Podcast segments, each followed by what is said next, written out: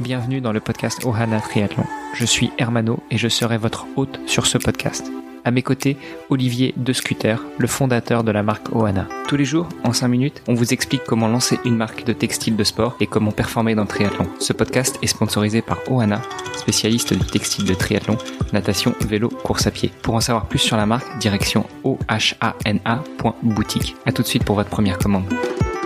Salut Hermano, on est jeudi. Au programme, on va parler natation, encore une fois. Comment vas-tu Hermano Euh, Salut Olivier, je vais très bien. Euh, J'ai eu la chance de te voir en visio. Je crois que tu as beaucoup plus de chance que nous parce que tes conditions climatiques sont bien au-delà de celles que nous avons en Europe. Oui, effectivement, c'était un petit peu le but. euh, Après neuf mois à travailler sur la table de la cuisine, je me suis offert ce petit luxe de pouvoir venir travailler au soleil pendant quelques semaines. Et je t'avoue que je suis assez content d'avoir pris cette décision. Euh, une décision comme ça peut te faire peut-être toi aller vers la natation en eau libre, ce qui est plus compliqué de mon côté en ce moment. Euh, je, me, je me contente d'une seule séance par semaine, le dimanche, et encore, euh, j'en suis qu'à deux là, et je dois dire qu'il faut beaucoup de motivation pour y aller dans une eau à 4 degrés. Alors ça, je veux bien te croire. Il faudra d'ailleurs que tu m'expliques un petit peu euh, comment tu fais pour euh, pour aller nager dans, dans une eau à 4 degrés. Euh, donc voilà, aujourd'hui, on va parler effectivement de nage en eau libre. Euh, Hermano, est-ce que tu peux nous parler un petit peu plus de la discipline euh, qu'est la nage en eau libre Je pense que bon, la, plupart des gens euh, savent de quoi il s'agit, mais euh, quoi ça consiste et quelles sont les disciplines, les sous-disciplines, on va dire. Bah, Comme tu l'as dit, la natation en eau libre, c'est assez facile à comprendre. hein.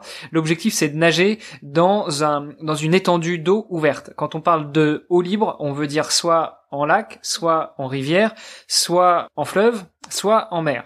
Après, il y a quand même une certaine codification pour euh, les disciplines, euh, notamment qui est euh, régulée par la FINA, la Fédération internationale de natation, et les distances communes sont 5, 10 et 25 km. Alors euh, pour ceux qui n'ont pas forcément l'habitude de nager, euh, ils doivent se dire euh, ça fait des sacrées distances. Bah oui, on a commencé à parler euh, d'ultra euh, il y, a, y a quelques jours.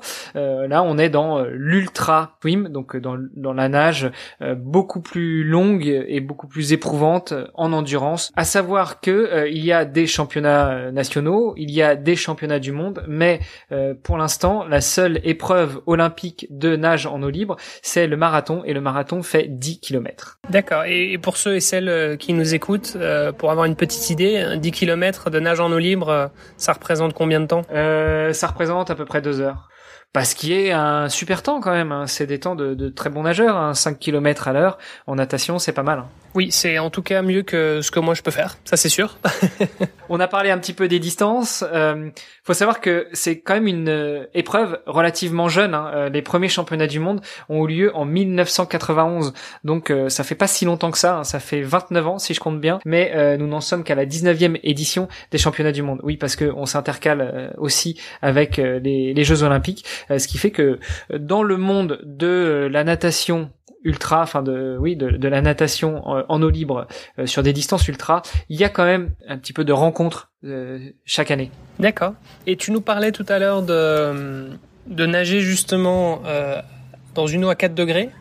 Est-ce que tu peux nous dire un petit peu plus quelles sont, euh, que- quelles sont tes techniques à toi pour, euh, pour affronter justement euh, ce froid?